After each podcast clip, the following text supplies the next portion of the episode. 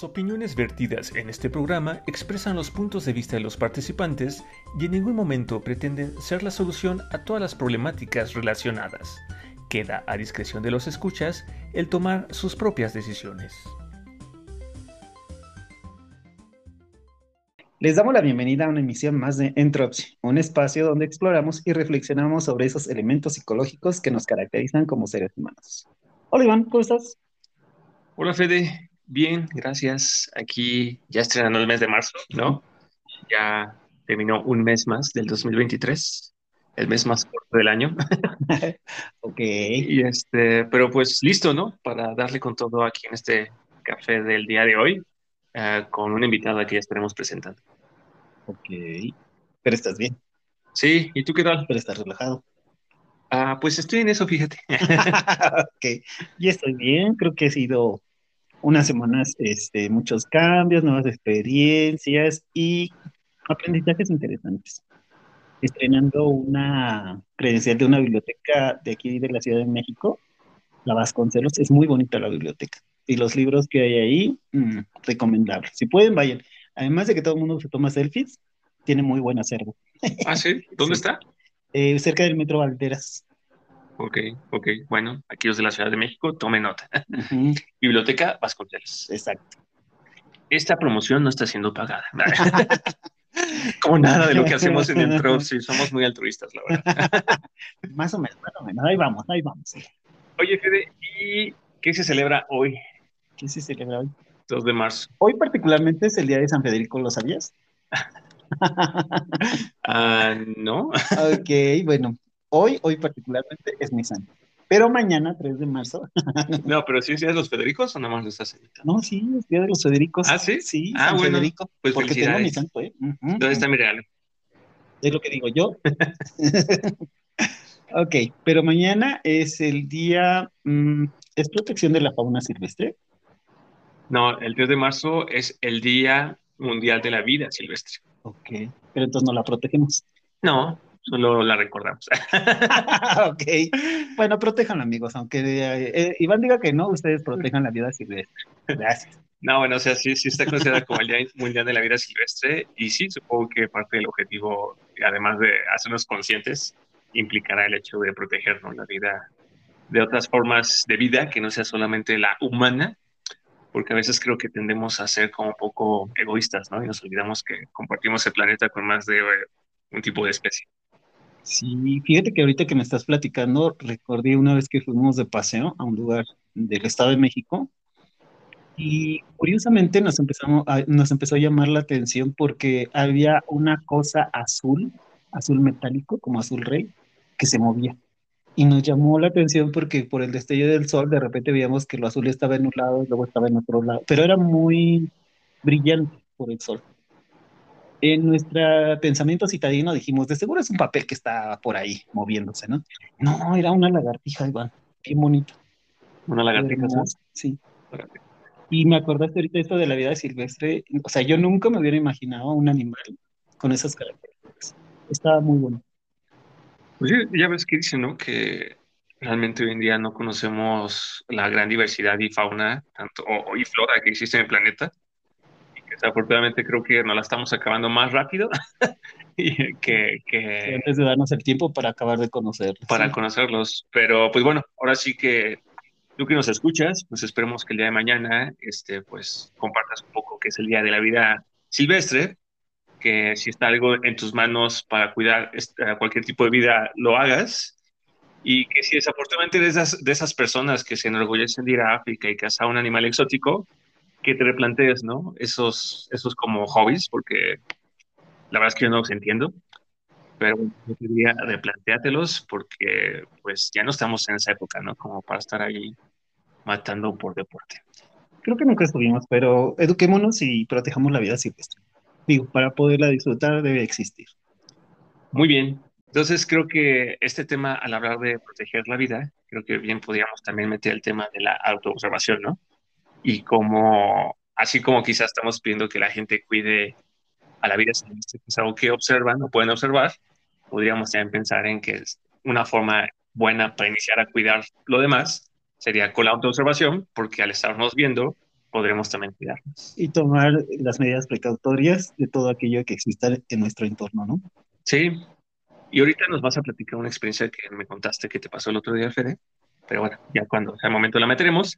Llegó el momento de presentar a la invitada del día de hoy, que nada más y menos que Lucero. Lucero. Hola, Lucero. Hola, ¿cómo están? Muchísimas gracias por invitarme. Hola, Luz. Pues bien, ahora sí que muy contentos porque hayas aceptado esta invitación. Ah, y, y, bueno, porque finalmente se haya concretado las condiciones, el momento y el tiempo para lograrlo. Sí, sí, estoy muy contenta de estar aquí con ustedes. Muchas gracias. Este, y pues bueno, Luz, sé que eres una de nuestras uh, escuchas también más aplicadas, ¿no? y que sueles periódicamente estar ahí uh, poniéndote al día con los temas que compartimos. Y ya sabes que cuando tenemos una invitada o invitado en nuestro café, lo primero que les pedimos es saber si se pueden presentar, ¿no? Compartirnos un poquito entonces, uh, te ha llegado el momento, ¿no? Después de un año y medio de espera. y pues no sé si te pudieras presentar y contarnos un poco acerca de ti. Sí, claro. Pues me llamo Lucero Paola. Eh, llegué a México, bueno, regresé a México hace ya medio año. Este, estuve en Francia durante cinco años estudiando un doctorado. Y, ¿qué más les puedo decir de mí? Pues ahorita estoy en búsqueda de trabajo, y, pero disfrutando el tiempo de, de, poder aprovechar para hacer otras cosas, para disfrutar a mi familia, para pasar tiempo con mis amigos, como entre comillas recuperar el tiempo que no estuve en México. Entonces también está padre como tener este tiempo de pausa laboral. ¿Y qué más? ¿Y grabar con nosotros, por ejemplo? Por, exactamente. Yo no sé si tuviera un trabajo regular, sí, podríamos estar aquí ahora. Entonces. Ay, qué bueno que pues ese trabajo ya no llega, pero estoy seguro que va a llegar bien y pronto. Y oye, a ver, presúmenos, ¿qué, ¿de qué hiciste tu doctorado en Francia o cómo estuvo esa historia?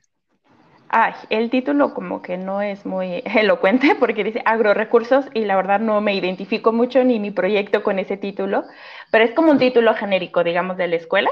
Lo hice en química, soy ingeniero químico y tengo una maestría en ingeniería de procesos y catálisis.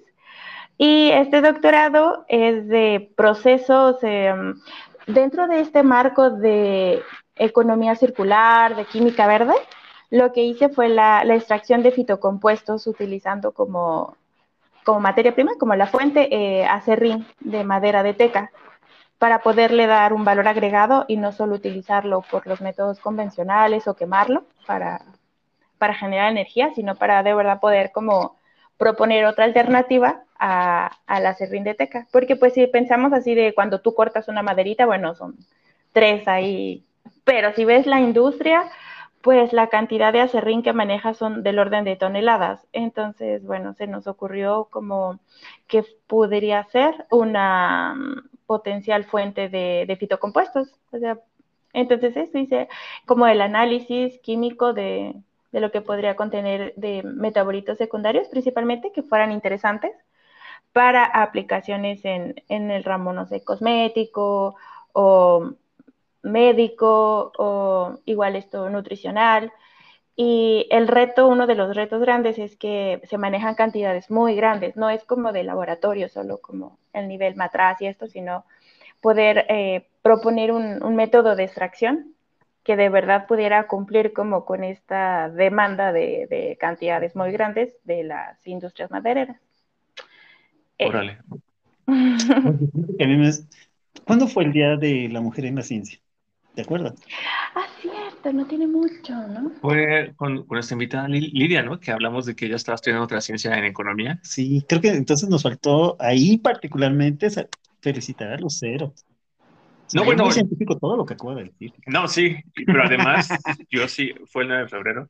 Yo sí, este, sí hice la observación de que felicitar a todas mis amigas de la, de la rama de la química, ¿no? Porque Lucero es una de ellas, ¿no? Gracias. A, Lucero la conozco desde que estudié ingeniería química, ¿no? Hace ya unos añeres. Santísimo, ¿no? Esos fueron muchos números en mi mente. Por eso no este decimos el número exacto. y finalmente, o sea, Lucero forma parte de esas uh, figuras femeninas con las que tengo la oportunidad de contar en mi vida, que justamente han hecho de la química o la ingeniería como algo más allá, ¿no? Y en este caso Lucero, pues lo, hasta, lo, lo, ha, lo ha extrapolado hasta el tema de un doctorado, ¿no? Entonces, este... Y aquí a la vuelta, en Francia. Sí, sí, sí. Donc, on peut commencer à parler français. Bah oui, si vous voulez. Es decir, que podemos empezar a hablar francés. Me dijo que sí, sí quiero, ¿no? Pero, pues, como este podcast tiene que ser en español, porque está orientado oh. a todos tus escuchas de habla hispana. Solo podemos aceptar tus saludos.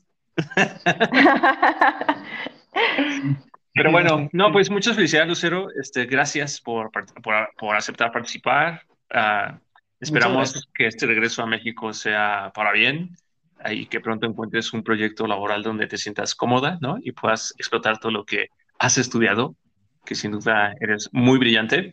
Y corrígeme, pero si no me, me equivoco, también tú eres políglota, ¿no? Que es español, inglés, francés, griego. griego.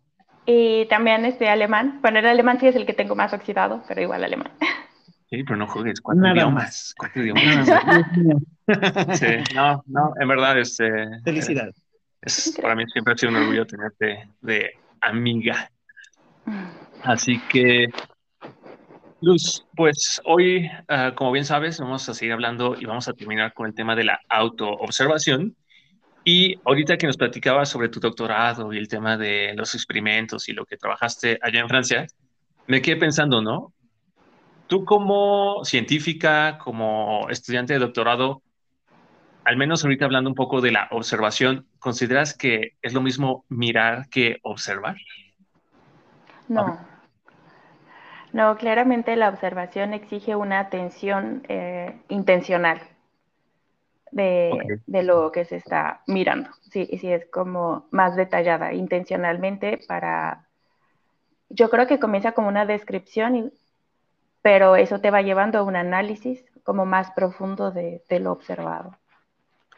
Sí, sí, porque quiero pensar, ¿no? Que durante los experimentos que hacías o lo que tú estabas trabajando, tenías que estar como observando, ¿no? Tratando de, de ver el meollo, de encontrar, de ver de qué forma, ¿no? Como dices tú, desarrollabas este proceso para el aprovechamiento de, de la serrina. Claro, sí. Y algo que ayuda mucho, yo creo, en el tema de la observación es también el contexto en que nosotros tenemos, porque cada persona va a observar algo diferente que también, como si todos tuviéramos un, un lentes distintos, que también están afectados por nuestro contexto y conocimientos, eh, todo nuestro background. Ay, perdón. Este, sí, creo que en el proceso de observación también influye mucho, pues todo lo que, el marco con el que vemos, con el que observamos. Y eso me recuerda un poco a lo que vimos a inicios de año, que son los egos cognitivos, y quienes quieran escuchar un poco de sesgos cognitivos, los invitamos a escuchar los episodios 661, 62 y 63, ¿no?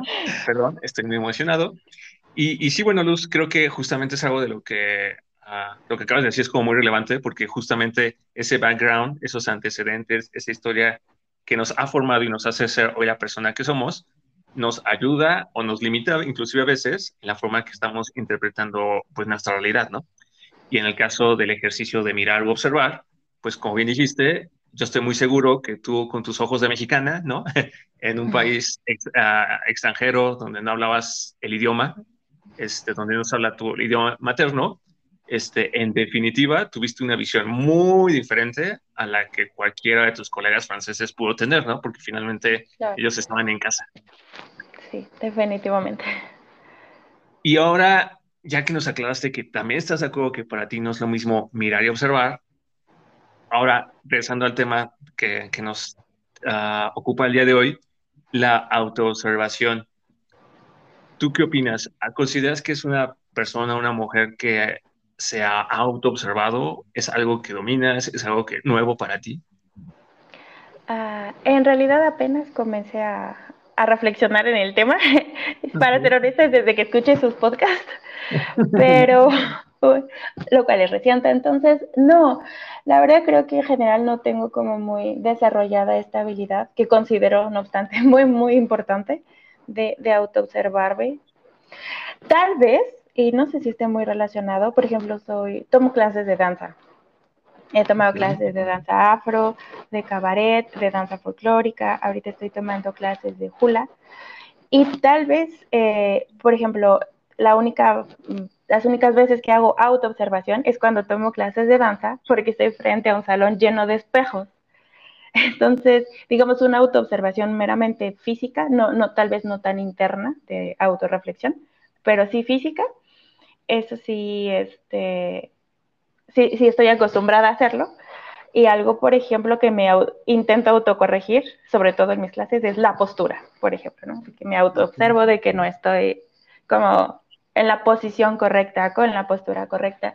Y parece mentira, pero en verdad tener una postura correcta, digamos, ayuda mucho a, que algo externo que tú corriges, como que empieza a tener un efecto en, tu parte interna. No sé, siempre si yo estoy bien derechita y, y, y me autoobservo en un espejo, me veo en un espejo, como que me siento como hasta más segura, aunque solo sea físico, ¿no? Solo como que empieza a tener un impacto en, mi parte interna de cómo me veo a mí misma. Pero bueno, creo que mi autoobservación ha llegado hasta ahí, como meramente de espejo, sobre todo por la clase de danza, pero una autorreflexión más ah, introspectiva, pues creo que sí es una habilidad que, tengo que, que desarrollar. Y no sé si también, por ejemplo, no estamos como muy acostumbrados a hacerlo en general porque pues no, no utilizamos tampoco los mismos, las mismas herramientas que tenemos para la observación hacia el exterior. Eh, para este, el exterior pues podemos verlos, o sea, tenemos los ojos, ¿no? Que nos ayuda a recibir la información de afuera para observar, por si yo me puedo ver en un espejo. Pero para observarme internamente pues no tengo esa misma herramienta de, visual para verme por dentro. Entonces creo que es también como desarrollar otras capacidades para poder lograr ver a mi interior. Yo, a mí me generaste una duda, yo tengo muchas dudas, tengo dudas, se están multiplicando adentro. Fíjate que, o sea, me encanta esta, esta imagen que nos regalas de, que, de los espejos y, y estar observándote y como tú dices, incluso corrigiendo, ¿no?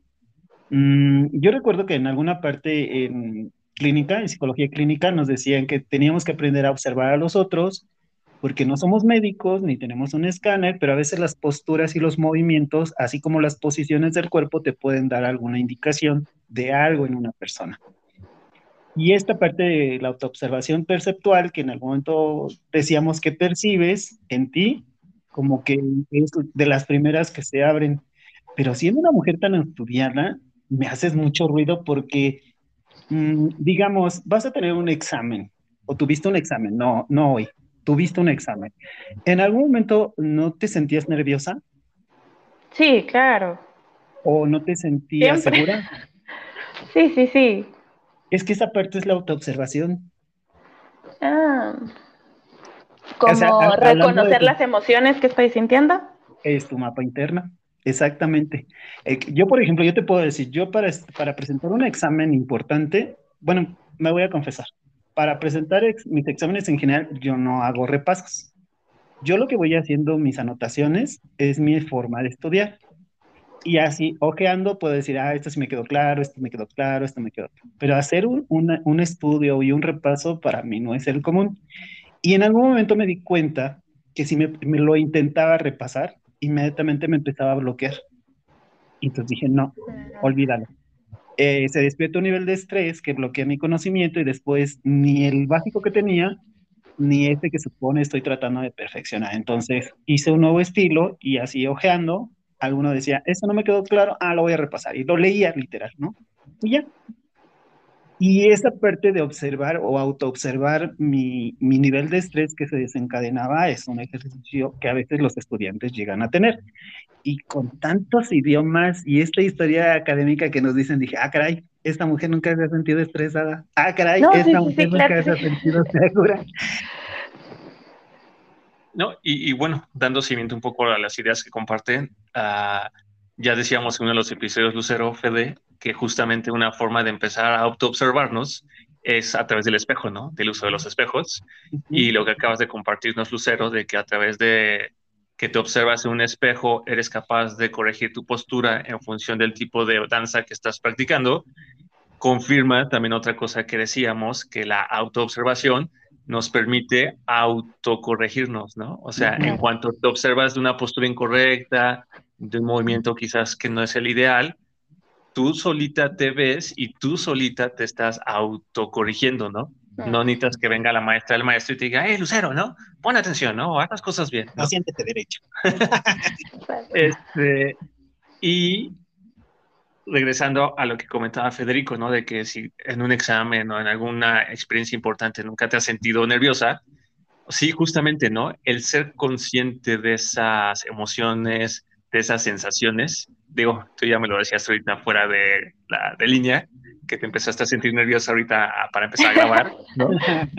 el, tener conciencia de esas sensaciones es una parte de la autoobservación, ¿no? O sea, ah, quizás dices, no, bueno, es que yo no estoy racionalizando todo el tiempo ni me estoy viendo todo el tiempo, ok, pero el que tengas ya la noción de cómo te sientes, si nerviosa, si estresada, si cansada, etcétera, el, el tema de que puedas desplazar tu atención del exterior hacia tu cuerpo, eso es, forma parte del ejercicio de autoobservarnos, ¿no? Claro. bueno, en este caso sí, ah, sí me autoobservo. sí sé cuando, sí me he sentido muy nerviosa, estresada. sí, sí otra, otra parte de, de, cuando extrapolan la autoobservación, Paola, fíjate, yo me acostumbré mucho a decirte, por ejemplo, Paola, y luego me dijo Lucero y yo, Lucero, y luego Lucero y Paola. Ay, bueno, ¿qué te es más cómodo? Nunca te lo pregunté. Fíjate que los dos me gustan, de verdad, los dos. Sí estoy como un poquito más acostumbrada a que me digan Lucero o Lu o Luz o Lucy, pero los dos, o sea, no me causa ningún conflicto, no es como que personas que le dicen su segundo nombre nunca voltean, ¿no? Así como, no, no sé a quién le hablan. No, no, no, a mí sí, Paula, sí, sí me reconozco con ese nombre también, bien, bien.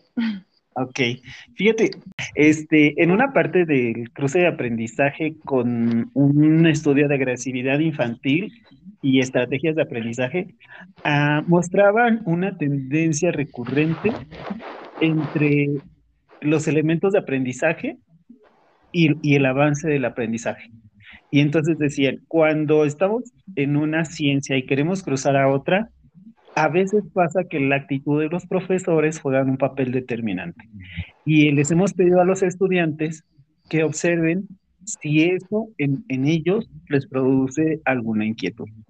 Y entonces, por eso digo que se me estaban multiplicando las dudas, porque digo, yo tenía la noción en algún punto de que hablabas griego y luego de repente, así avanzando, esto del francés, y digo, el estrés de, la pronunciación en algún punto no te hizo reflexionar de esto se parece a esto, pero no es esto, porque esto es en esto y, esta parte no te generaba ruido ahí.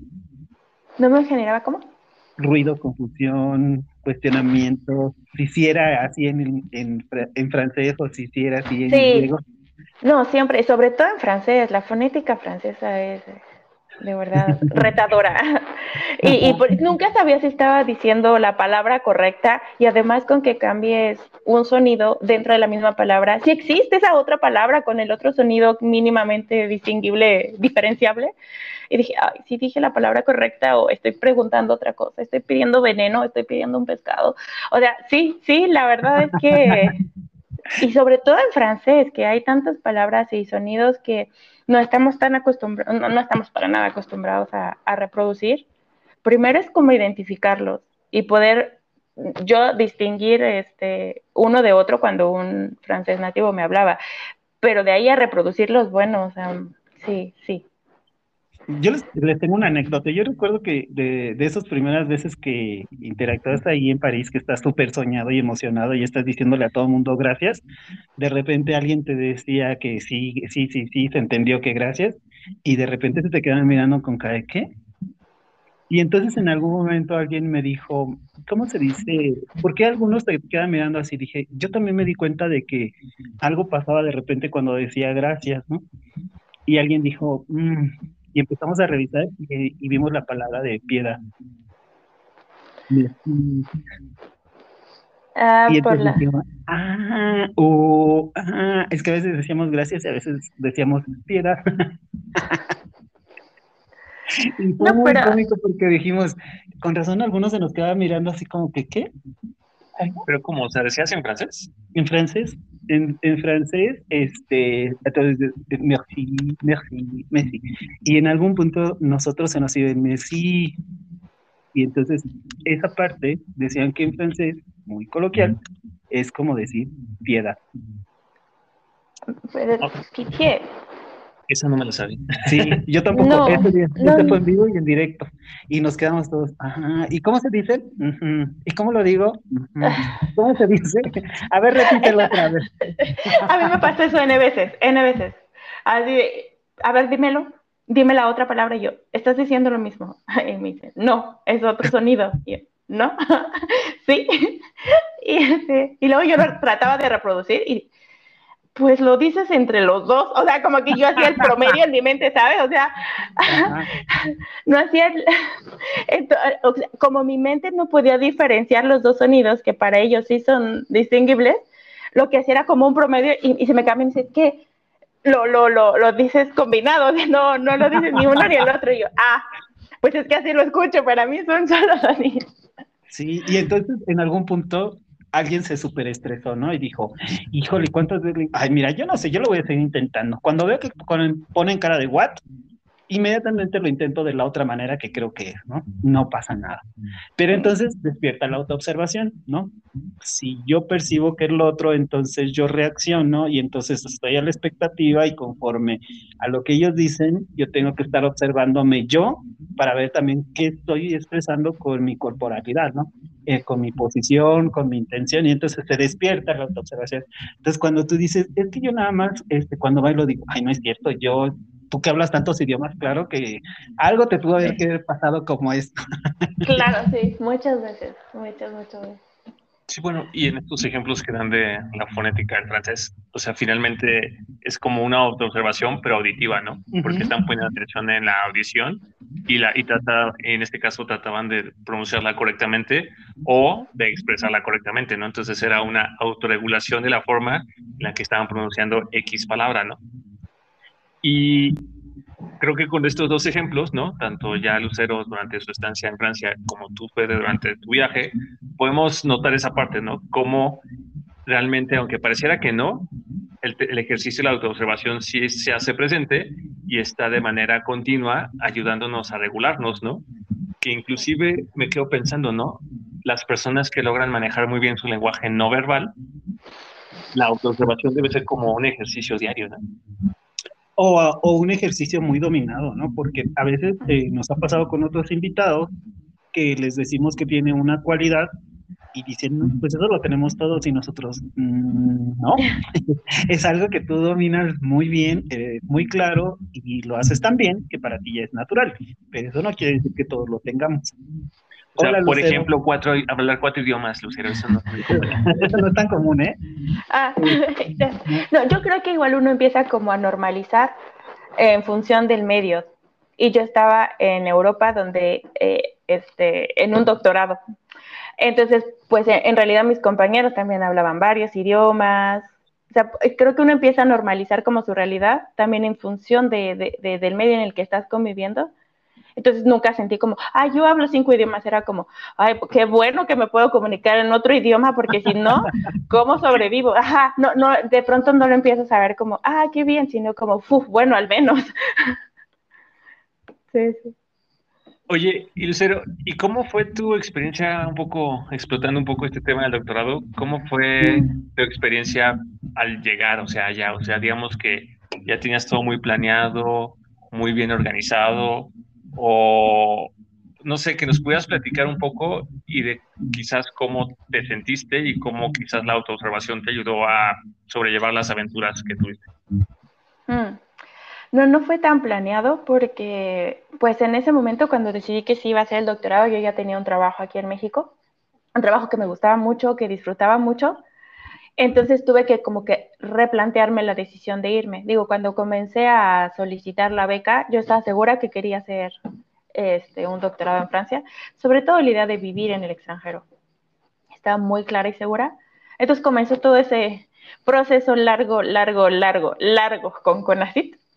Y este, y entre tanto, pues conseguí un empleo en el que me sentía muy cómoda, me encantaba de verdad lo que estaba haciendo y cuando me dan la noticia de que sí me dan la beca, pues fue como replantearme ese, e, e, ese objetivo que tenía, porque pues entre tanto ya había cambiado mi situación y ahora sí tenía un trabajo que, que, de verdad me estaba gustando y era como, uy, tengo que renunciar a esto ahora para cumplir lo que antes me había propuesto. Entonces fue un poco abrupto, no me dio mucho tiempo de, de organizarlo. Y yo llegué a Francia sin hablar francés, con dos maletas, sin conocer a nadie, ni una sola persona, así. Esto fue muy rápido, tuve que preparar mi viaje muy rápido, hacer la maleta muy rápido. Fue el temblor del 2017, en septiembre. Y, este, y también yo me sentía como, no sé, me perturbó mucho. Dije, ¿cómo me voy a ir ahorita en esa situación? Este, pero bueno, me fui. Y me acuerdo que llegué al aeropuerto, me subí al autobús que va de como del aeropuerto al centro de la ciudad y hasta este instante, hasta que me bajé del autobús con las dos maletas y volteé a ver y dije, ah, ya no estoy en México. o sea, hasta ese momento que me bajé, de verdad, ya cuando bajé y dije, ¿en dónde estoy? ¿Qué estoy haciendo aquí? Títulos aquí. y así de, traigo dos maletas. No, no sé cómo, o sea, volteé a mi alrededor de verdad y dije, y me vi a mí misma y dije, es que no correspondo, o sea, no estoy en mi país, las personas son muy diferentes al tipo de personas que yo veo en México, hablan otro idioma, yo no conozco a nadie, o sea, hasta ese instante fue como que realmente fui consciente de, la decisión que había tomado, ¿no? Y, y bueno, ya poco a poco tuve que adaptarme a la cultura y todo, el idioma y todo bien. Pero sí, en este proceso de, de choques culturales es súper importante la, como dicen, la autoobservación, ¿sí? Porque pues las cosas son muy diferentes y se ven de manera distinta y tú tienes otros paradigmas, tienes otro contexto y llegar y ver otra forma de hacer las cosas es como un replanteamiento continuo, o sea, como verte tus actitudes, tus pensamientos, tus valores, tus gustos, todo, es como un replanteamiento continuo de, como de ajuste para no perder y mantener hay cosas no negociables, ¿no? Pero igual como para integrarte a la cultura, de aprender otras cosas, sí juega un papel muy importante la, la autoobservación. Sí, como ir tejiendo de lo que uno va aprendiendo e integrándolo y asimilando las cosas externas sin perder las cosas que ya tienes. Mm. ¿Te acabas de dar cuenta de que sin querer Lucero nos planteó toda una autoobservación justo cuando llegó a, París con sus dos maletas? Sí. Completita, nos dio un mapa, yo venía así como que, ay, mira, y sentía como que iba a una edecán dándome un tour por, por el interior de Paola en, París. Sí, sí, hasta, hasta nos recordó un poco el miedo del terremoto del 2017, ¿no? En la Ciudad de México. Y, y, es curioso, ¿no? Porque ella inició este café diciendo que pues, la, auto, la autoobservación ni fue ni fan, ¿no? O sea, pues sí, yo nada más cuando bailo, ¿eh? Y eso porque me veo bonita. Es porque hay espejos. no, digo, y este, digo, es muy interesante esto que nos platicas, porque así como tú, estoy seguro que muchos de nuestros escuchas han tenido experiencias, ¿no? Donde Uh, pues de repente se pone en juego mucho de sus propias habilidades, de lo que son, de lo que esperan, ¿no? Quizás han llegado a tener alguna especie de crisis que les ha hecho tener que sacar ese algo que no sabían que tenían y resultó que lo lograron, lograron trabajar de forma uh, satisfactoria esa experiencia. Y esa es una parte como muy interesante, ¿no? Porque quizás uh, ahorita que nos narras tus anécdotas, tus experiencias, pues quizás en ese momento la autoobservación no estaba muy presente y quizás hasta este momento que estamos platicando tampoco eras muy consciente, ¿no? Y algo que comentabas muy al principio es que decías, bueno, es que quizás sí soy, sí manejo la autoobservación como desde un punto de vista como algo visual, ¿no? O sea, yo me vi en París, yo me vi bajando del autobús, yo me vi dejando la Ciudad de México tras el sismo, yo me veo en los espejos, ¿no? Y algo que comentabas muy al principio de la plática es que decías que como que no tenías esa observación interna, ¿no? O sea, como que de alguna forma lo que nos platicas es en parte como resultado de las memorias y pues de la suma de emociones y cosas que sentiste en el momento, ¿no? Que ibas viviendo las experiencias. Pero ahora quizás abordando la autoobservación desde un punto de vista como más interno, como mandando la atención a ese mundo de pensamientos ¿no? que tenemos, donde tenemos nuestros sueños, nuestros pensamientos, nuestros miedos, las preocupaciones, ¿no? los recuerdos de ayer y los, y las, y los sueños del futuro. O sea, a mí me gustaría preguntarte, por ejemplo, yo te si yo te, en este momento te pregunto, oye Lucero, ¿cuál, es, cuál sería tu trabajo ideal? Que, en, que me digas 10 características de tu trabajo ideal. 10. La verdad, hacer el doctorado me definió mucho el perfil profesional y la verdad sí me veo como científica. Entonces, más que como ingeniero, sea, mi carrera es ingeniería química, pero el haber hecho el doctorado, incluso desde la maestría, me di cuenta que sí tengo como ese gusto y, he desarrollado habilidades para este perfil de, científico, que es diferente de ser ingeniero, y me gusta mucho. Entonces, una de las, yo creo que de las principales características es este, que sea de, perfil de, investigación científico, así investigación y desarrollo me encantaría. Me encantaría que fuera en un ambiente multicultural. Eso aprecié muchísimo igual estando allá el poder tener diferentes puntos de vista, que, no solo sea como todos estudiamos lo mismo, todos tenemos el mismo perfil, todos tenemos el mismo, los mismos conocimientos, sino algo mucho más multicultural, incluso el idioma, todo, todo eso enriquece muchísimo. Eh, otra característica, mmm, aprecié mucho no tener que viajar distancias de dos horas de ida, dos horas de regreso.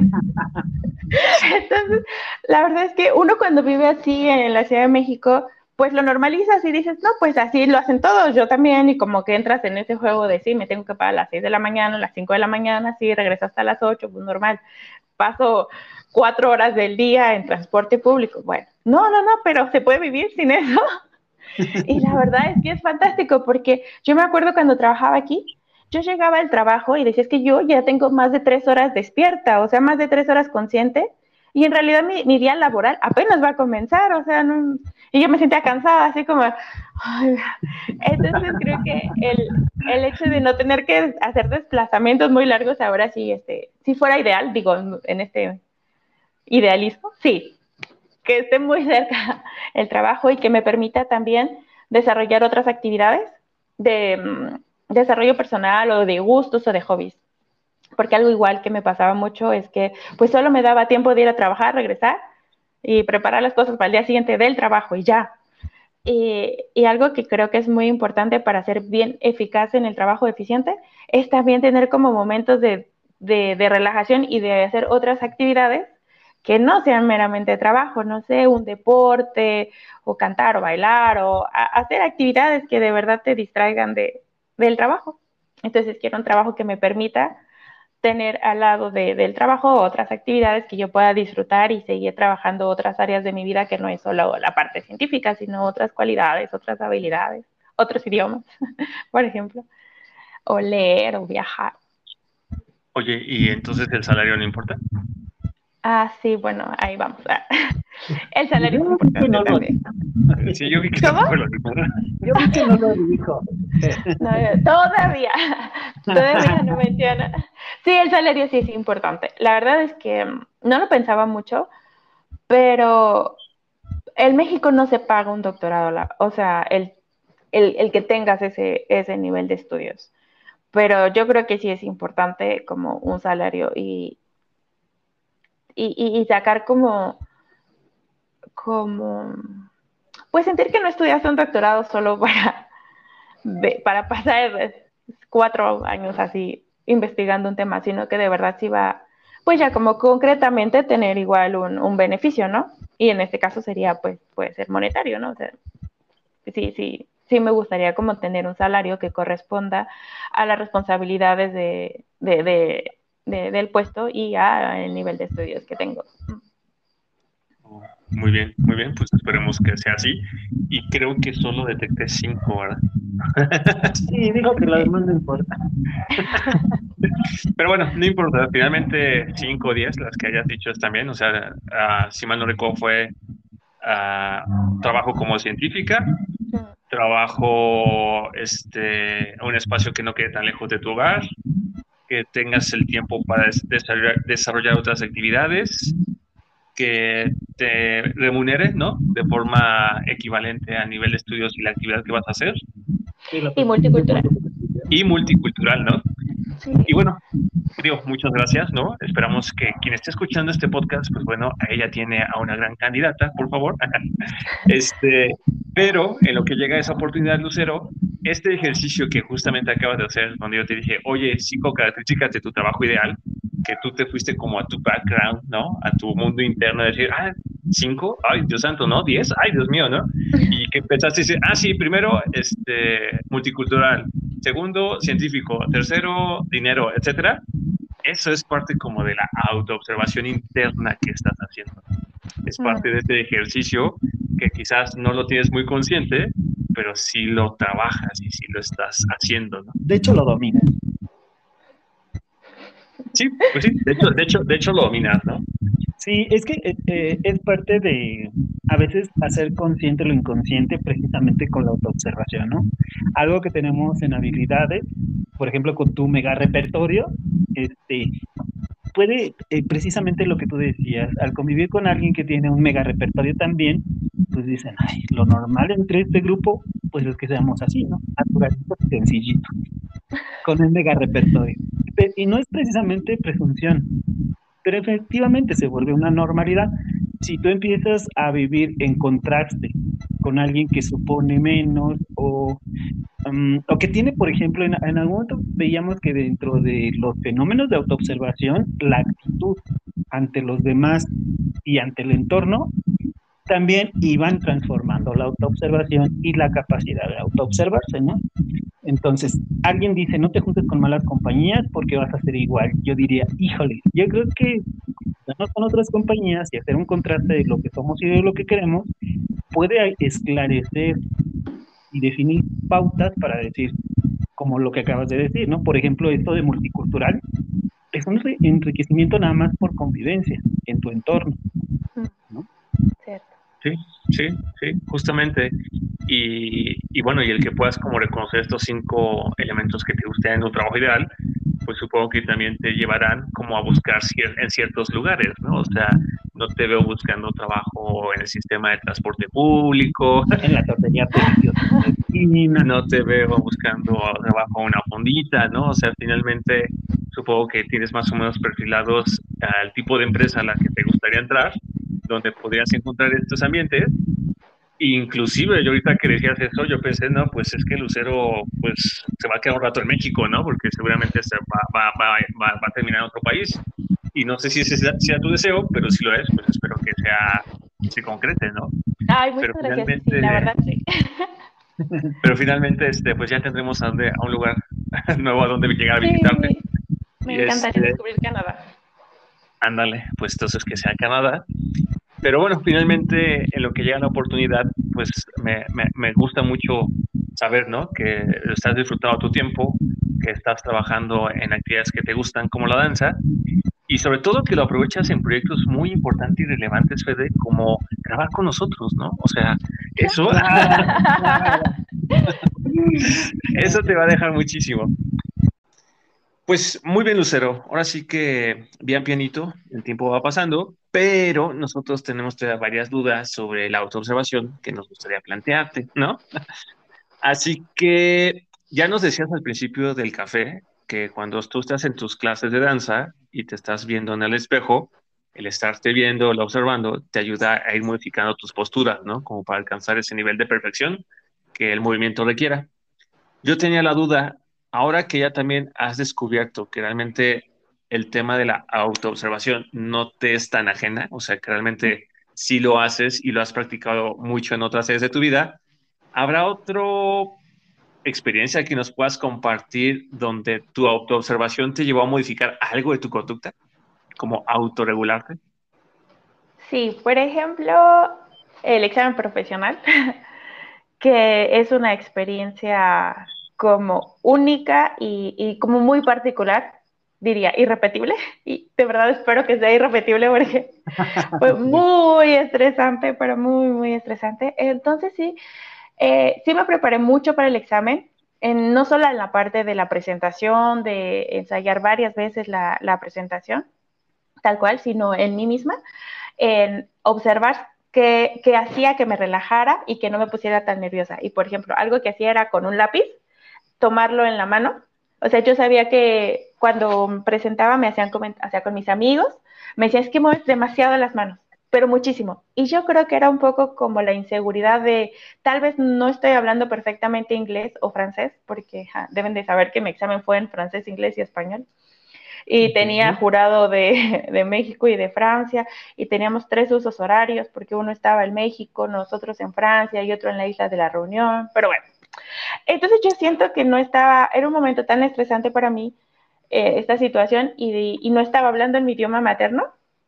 Entonces, eh, pues como para tratar de, de eh, enviar el mensaje correcto y qué tal que no lo estoy diciendo bien, usaba excesivamente las manos para apoyar mi, la comunicación. Entonces ya era mucho y mis amigos me, me, decían, es que se nota muchísimo que estás nerviosa porque mueves mucho las manos.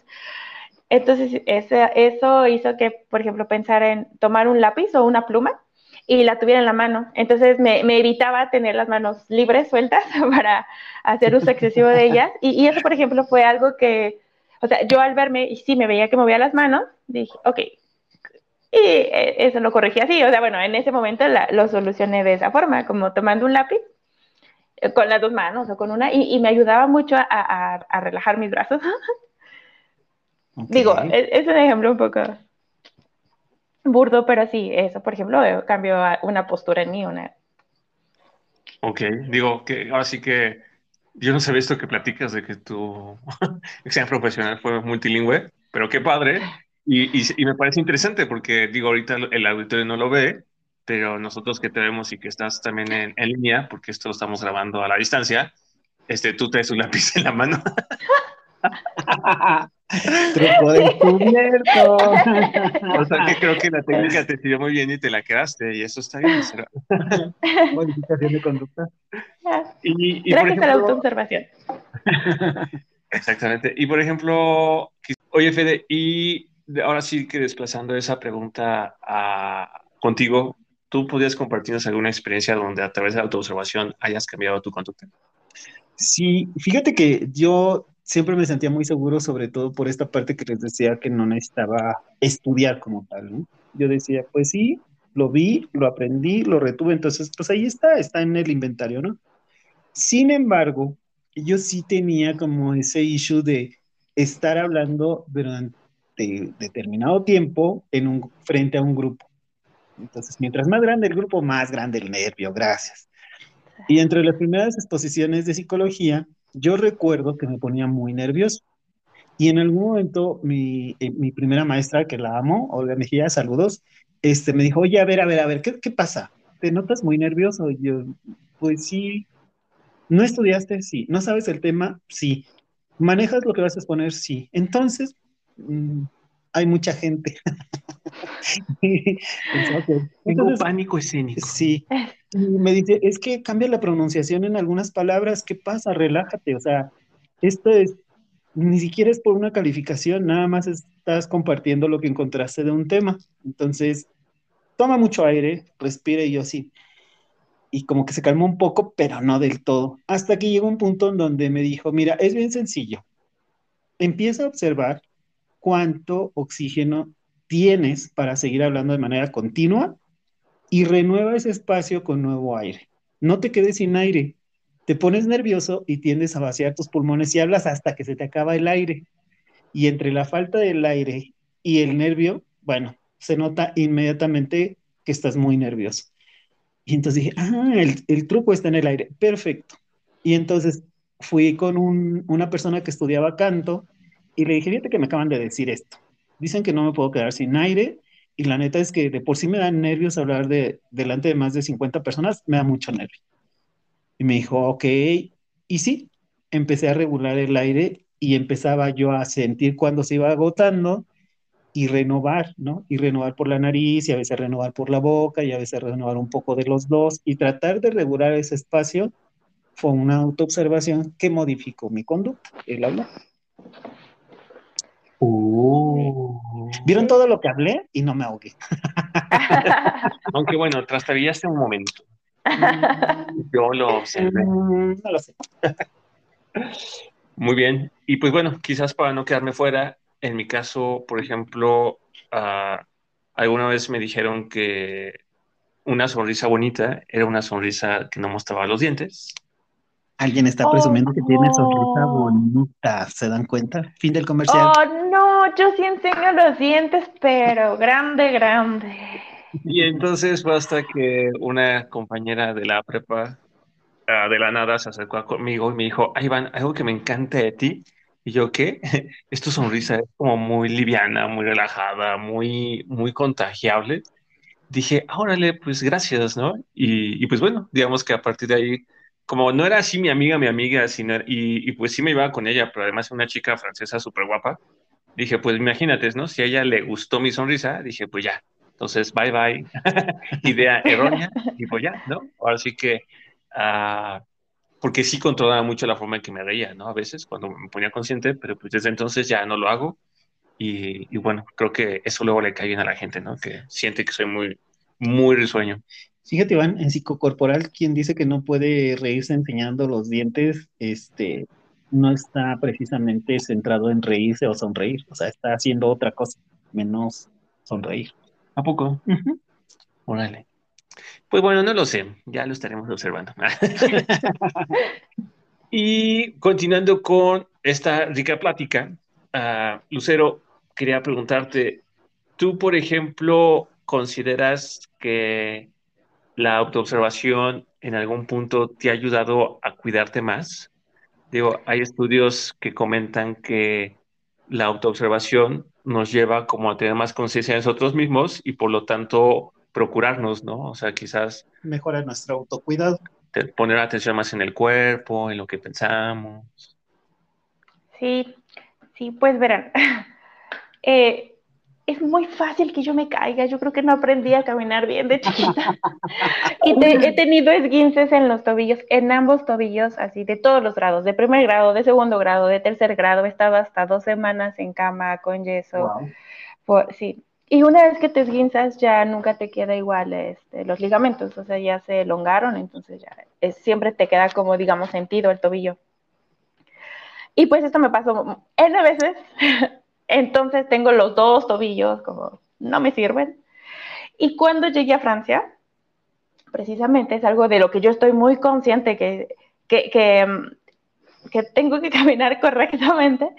Y, ahí, por ejemplo, sí era muy consciente cuando, cuando caminaba en general, sobre todo cuando había como, porque además no conocía ningún lugar, como que empiezas a hacer tus mapas en México y ya sabes como el camino a tu casa, ya sabes dónde está la piedra, ya sabes dónde está el bache, ya sabes todo, ¿no? Bueno, pues yo llegué a un terreno nuevo para mí, completamente tenía que mapear todo desde cero. Entonces sí, era un, ejercicio bien consciente de crucero, tienes que caminar bien y no te puedes caer porque pues cuando yo llegué no tenía la carta de, de seguro médico y dije, no sé cómo funciona este país, o sea, ¿cómo voy, quién, quién me va a levantar? ¿Quién me va a llevar al médico? ¿Cómo voy a pagar? ¿Cómo? O sea, tienen tantas eh, había como tanto que, que, que, tenía que manejar que dije, ah, no, la solución es que no me caiga. o sea, para evitarme todo eso, que no me caiga. Entonces, sí, la autoobservación me ayudó mucho a eso, al autocuidado. Y en México, por ejemplo, antes de irme, yo tomaba clases de alta montaña. Mi mamá y mi hermana siempre estaban como súper asustadas de, Lucero, es que te vas a matar. Lucero, pero si caminando en lo planito, así, planito, te caes y luego pasas una semana con el pie inflamado. O sea, las dos así como, no, Lucero, mira, busca otra actividad. Hay muchas cosas que uno puede hacer, pero alta montaña no. Y nunca, nunca subiendo la montaña o descendiendo, nunca me torcí el, el tobillo, gracias a Dios. Y yo creo que igual era porque lo hacía muy consciente, o sea, que, que, que tengo, que soy muy propensa a, a doblarme los, los tobillos y entonces eso fue como lo hacía muy, muy, muy consciente y nunca, nunca tuve un accidente en la montaña. Qué padre, qué padre. así que qué, qué, qué, buen ejemplo, ¿no? De cómo la autoobservación puede promover el autocuidado. Y este. Y, bueno, y también me llama la atención eso que decías, ¿no? Es que en Francia, pues no, no conozco a nadie, no, no tengo servicio médico. Si me pasa algo, ¿quién me va a cuidar, no? Ahora sí que creo que en esa, en esa experiencia que tuviste, donde literal te fuiste a la mexicana, ¿no? Es decir, a la iba a México, es decir, es decir, sin planear nada, sin conocer el idioma, sin tener mm. dónde llegar, seguramente. Viva México. este, a los que nos escuchan fuera de México, esa es una frase como que muy, muy local, ¿no?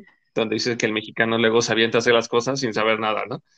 Entonces, este, pues qué bueno, ¿no? Que en ese contexto y en ese escenario, pues tuviste la, la precaución, ¿no?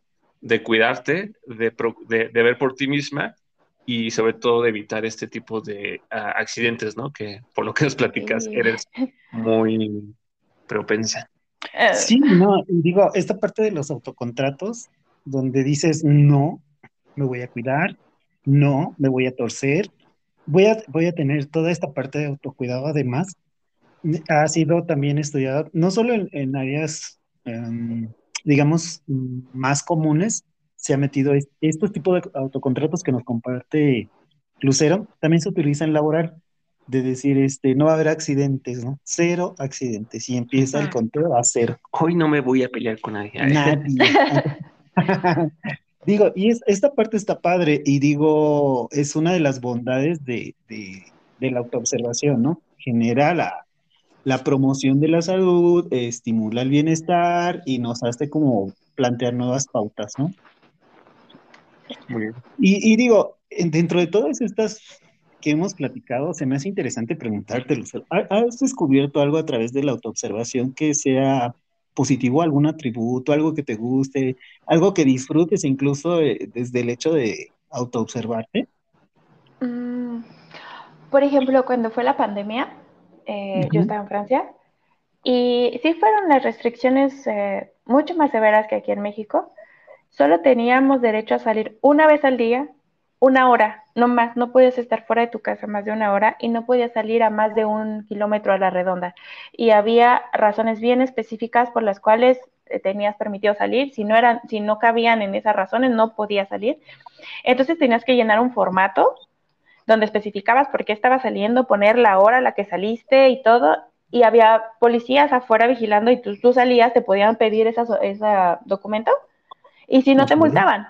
O sea, sí de verdad era como, mm, estamos en confinamiento. Ese tiempo me ayudó mucho, sí, creo que hice varios ejercicios, ahora que lo pienso, sí, de autoobservación.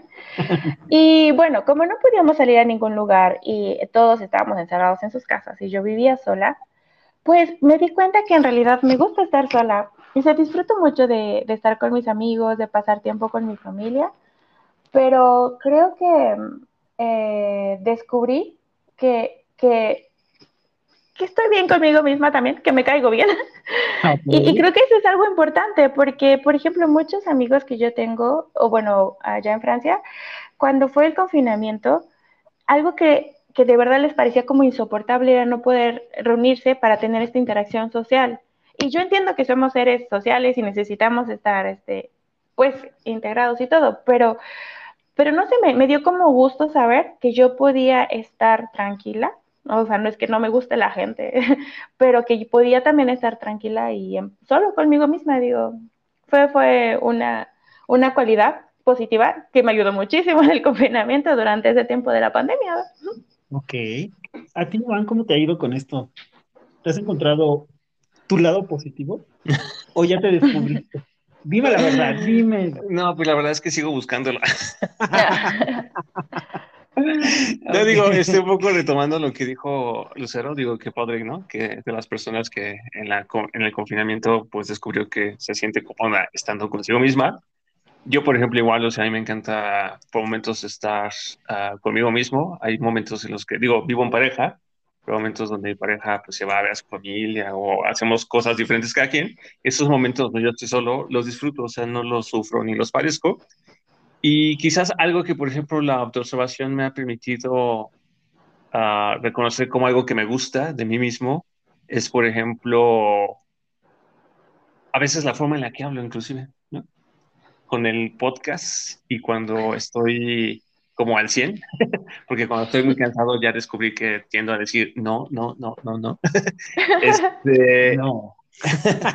me gusta mucho como a veces la cadencia que hago, las palabras que uso, las, las frases que hago o que comparto, porque curiosamente, digo, no sé si alguno de nuestros escuchas se lo ha preguntado, pero pues nada de esto está planificado, ¿no? Ni organizado, o sea, aquí no hay como ensayos como le hizo esta Lucero para su examen, o sea, que todo, todo aquí va fluyendo, ¿no?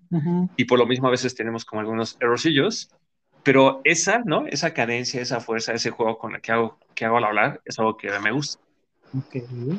¿Y tú, Fede? ¿Hay algo más que te guste de ti mismo que nos quieras compartir?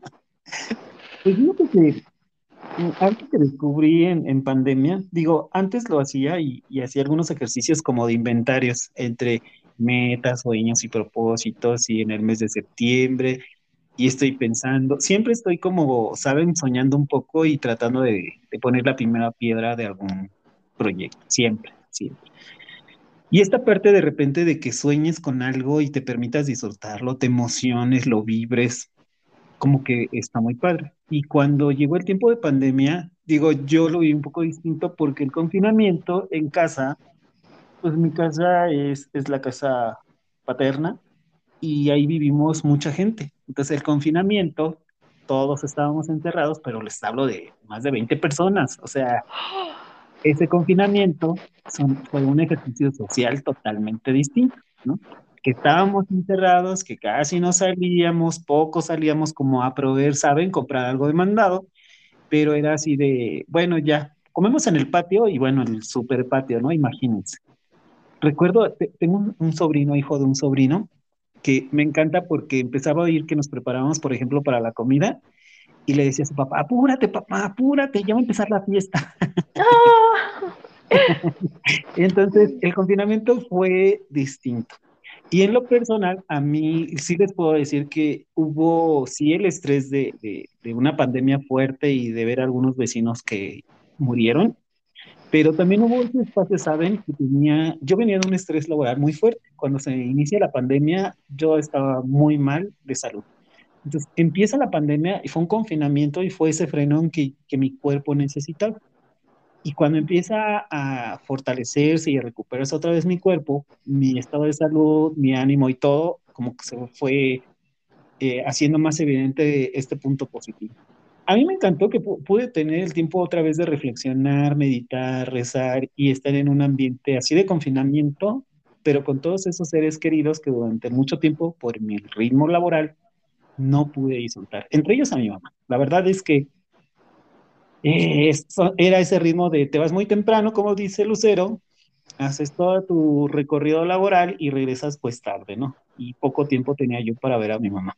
Entonces, viene todo este cambio de ritmo y les puedo decir que una de las actitudes que pude autoobservarme es que yo tenía a mi mamá y podía disfrutar a mi mamá y la estaba disfrutando y, me podía dar ese espacio emocional, de además de apapacharla y que se sintiera bien y ver su sonrisa y entonces lo que esa sonrisa me producía a mí. Entonces, este, esta parte fue muy rica en tiempos muy difíciles y yo creo que comentarios como lo de este sobrino de ya va a empezar la fiesta era un indicativo de que algo positivo estaba gestándose, ¿no? En, en otros y por supuesto en mí. Órale, qué padre. Pues entonces a ver cuándo viene la siguiente fiesta, ¿no? Sí, de hecho, fíjate que llegó a haber algunos pequeños convivios y no se reunió toda la familia. Decidimos cerrar, como, como decíamos, las reuniones y las fiestas al confinamiento. Solo personas de casa y este, mi familia es muy amplia, se los he platicado en otros puntos. Así que en cuanto hubo una oportunidad, bueno, este, nos volvimos a reunir. Pero el niño y yo en muchos aspectos, la verdad es que nos la pasamos muy bien. Yo subí muchos kilos, gracias. O sea, era así de, ay, qué rico está esto. Ay, bueno, me como otro poquito. Y el niño, no quiere más yo. Bueno, solo porque me lo ofrece. solo porque me insiste.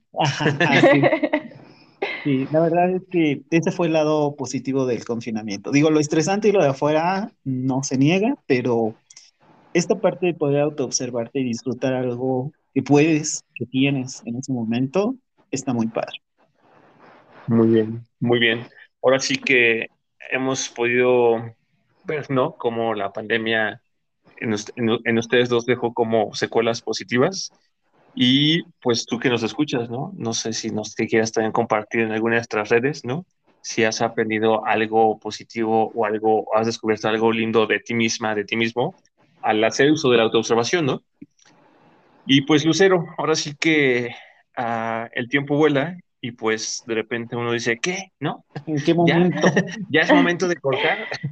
pero, pero pues así es. Ahora sí que justo cuando ya van terminando tus nervios. sí.